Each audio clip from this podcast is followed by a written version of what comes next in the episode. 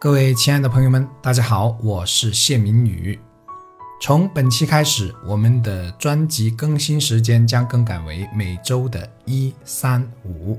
感谢大家的关注。下面我们开始今天的分享。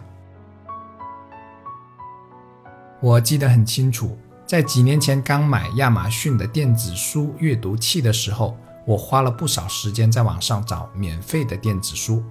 后来资源越来越少，基本就找不到免费的了。更郁闷的是，我那时保存下来的上百部的电子书，因为换电脑的关系，再也找不到了。当时那个痛心疾首啊，因为那可花了我不少时间才找到的。之后，因为整理自己过去写下的长达几十万的文字的关系，我渐渐地感觉到每一本书的来之不易，也才第一次。那么深切地体会到，作者将自己的思想变成文字是多么不容易的一件事情。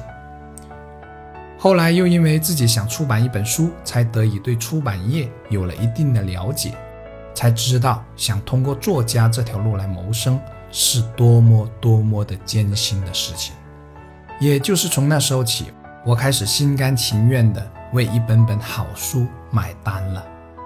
因为这一本本书的背后都是作者的心血。同样在换位思考之后，能感同身受的还有网购心态的变化。以前总为自己能在淘宝上淘到实惠的东西而感到庆幸，但不知从哪天起，我下单的时候问自己更多的是：这家店卖这个价还能挣到钱吗？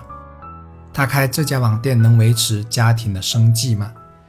比如上次我买那种放在盆栽上的小石头，好便宜啊，甚至感觉比快递费还要便宜。这得卖多少才能挣到钱呢？还有我们熟悉的钢化膜，竟然还有三块多两张，而且是包邮的。我感觉这真的很不容易啊。九年在电商摸爬滚打之后，我看到更多的是做这一行的不容易。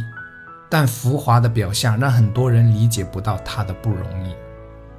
即便到今天，我在一些朋友们的眼中依然是一个成功的人，或者认为我是一个很有钱的人，可朋友们也只能看到这些表面的风光啊，因为背后的艰辛和疲惫并不是人们能理解到的。毕竟没有几个人能有耐心听关于自己背后。那鲜为人知的故事，其实我相信，不只是我们这一行，甚至包括各行各业，乃至我们每个人，其实都是不容易的。工薪阶层有工薪阶层的不容易，为了生活，为了家庭，为了孩子，日复一日，在职场上还要时而受到挤兑，或者受到上司的批评，回到家里要陷入生活的琐碎纷扰之中。几乎没有时间静下来好好想想自己的未来的何去何从，或者问问自己当下是不是自己想要的生活，而想办法去改变。做老板的有做老板的不容易，因为肩上扛着的是下面的员工难以体会到的责任。就算业绩亏损，还要坚持把工资发下去。而有时在公司里一句话说中了。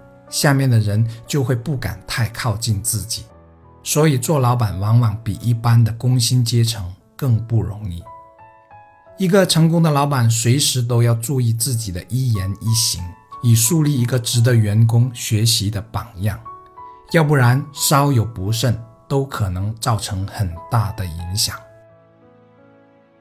总之，每个人都有他的不容易，只是因为我们身处不同行业。不同阶层的关系不了解罢了。可我们真的很需要带着相互体谅对方的心，生活在本应该抱团取暖的社会中。只有这样，我们才能更大程度的彼此温暖和鼓舞。所以，从今天开始，我们不妨少一点对他人的为难，多一些换位思考和理解，思考对方的不容易。理解对方的不容易，即便对方看起来是风光无限，也要保持一份善良和慈悲的心去看待，而不应该心生妒忌。因为世人都要经过很多不为人知的辛酸和付出，才能换得今天和未来的美好。我是谢明宇，如果您觉得节目有用，可分享给更多人，这也是对我最大的鼓励和支持。感谢，感恩。